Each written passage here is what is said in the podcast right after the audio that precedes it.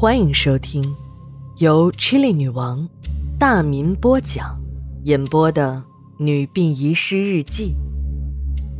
本故事纯属虚构，若有雷同，就是个巧合。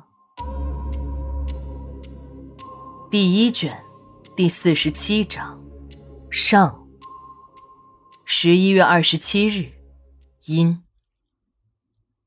昨天晚上刚要下班，就接到了警方的电话，说要殡仪馆派人去某某酒店收尸。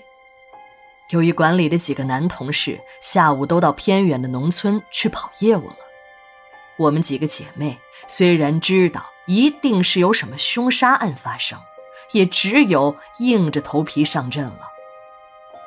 伴随着天越来越黑，厚厚的云层不知什么时候。遮住了惨淡的月光，阴冷潮湿的空气扑面而来。穿着厚厚外套的我，不住地打着冷战。等到了酒店的十三楼，好不容易感到暖和的我，又被眼前的血腥场面吓了个半死。在殡仪馆工作不是一天两天了，什么样的死法都看到过。但周主任这种剖腹自杀，把自己的肠子也弄成一段一段的，还真的就没见识过。秦姨和刘姐也捂住了嘴巴。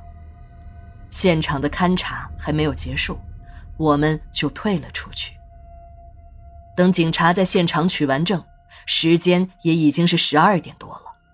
我们戴了三层大口罩，壮着胆子走进了酒店客房的卫生间。把地上一段一段的肠子收拾在一个塑料袋中，迅速的把一个大尸袋套在周主任的遗体上。由于周主任在陵园工作多年，和殡仪馆只有一墙之隔，也算是个邻居吧，大家都很熟悉他。周主任这个人呢，平时为人和善，就是看见我们这些个小喽啰，也会微笑着主动打招呼。真的没有想到。这么温和的人，怎么会选择这样一个惨烈的死法？可能是由于剖腹和割断自己肠子的过程过于痛苦，周主任的脸早已是扭曲变形，让我们这些平时熟悉他的人都不敢多看一眼。收拾完现场，正当我们想把遗体运送到电梯门口时，酒店的负责人说话了：“哎哎！”这电梯是给客人们用的，你们把尸体从电梯弄下去，房客们会嫌晦气的。说完，指了指楼梯，让我们从楼梯上把周主任的尸体抬下去。无论我们怎么说，酒店负责人和几个凶神恶煞的保安就是横在电梯门口，不让我们用电梯。我们几个姐妹没有办法，就抬着周主任的遗体从十三楼一步步的挪了下来。等把遗体放在了运尸车上，我们几个早已经是满头大汗。酒店门口的几个保安还冲我们几个人打着口哨，说着俏皮话：“哎，这个女子别动队可真带劲儿啊！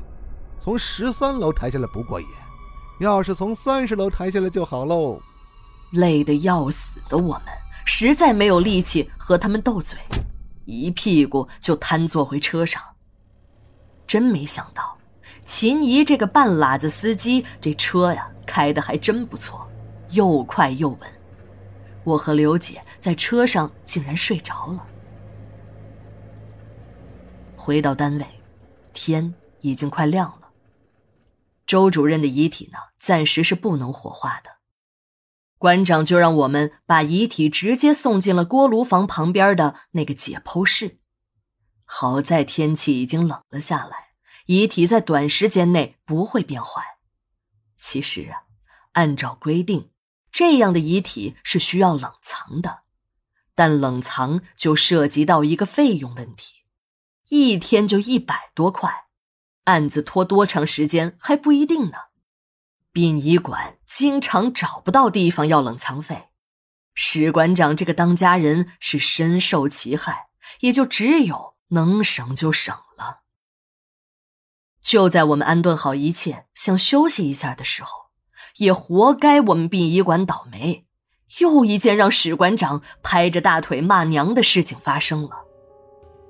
这时，天已经开始亮了起来。我们几个姐妹刚眯上眼睛，就被一阵吵闹声给惊醒了。我极不情愿地睁开眼睛，跟着同事们来到了院里。原来，张哥的车从农村拉遗体回来了，运尸车的后边跟着一排长长的车队。轿车、小客车、农用四轮车、三轮车，好家伙，足足有三五十辆啊！场面蔚为壮观。车子到了殡仪馆的大院里，丧户立即提出了火化的要求。一般偏远农村呢，还保留着原始的丧葬习俗，人死后在家中要放上三天乃至更多天。等亲友吊唁完了，再送殡仪馆火化。有的地方还有在太阳出来之前要火化遗体的习俗。由于当年殡葬改革的时候阻力很大，民政局呢就在家属同意火化的前提下，尽最大的可能满足丧户的要求。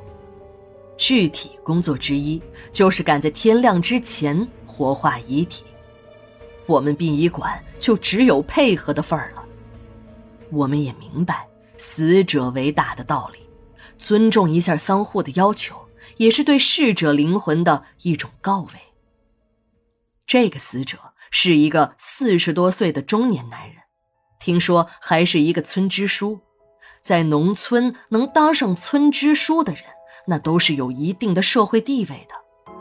哪家婚丧嫁娶，那都要到场帮东家支宾。前几天，村里一家人娶媳妇儿，和往常一样，支书也被请来支宾了。就在婚礼进行前，人们纷纷围在礼桌上写着礼金，支书呢也和往常一样，正襟危坐和亲友们闲谈。忽然，屋顶一阵闷响。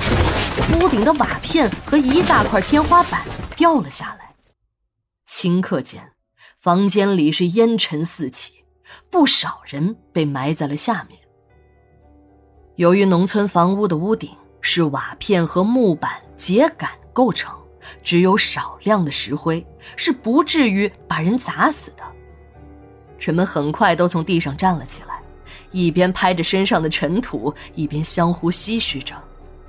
还好，亲友们只是一些皮外伤。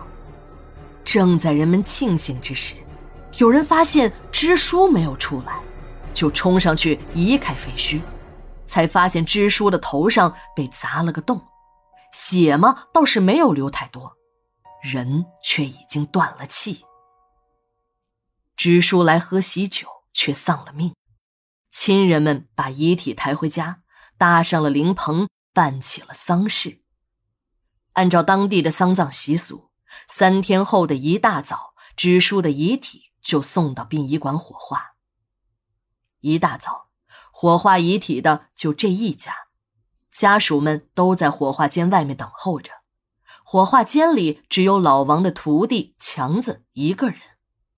老王年龄大了，单位照顾他，一般不让他加班。就在这时。火化间里传出了一声巨响，一股浓烟夹杂着半生烤肉的腥臊气味扑面而来。等人们冲进火化间，才发现一号火化炉的炉门已经被冲开，未焚化的遗体碎片满地都是。强子的身体已经被严重烧伤，立即被送往了医院。第一卷，第四十七章。下，马上回来。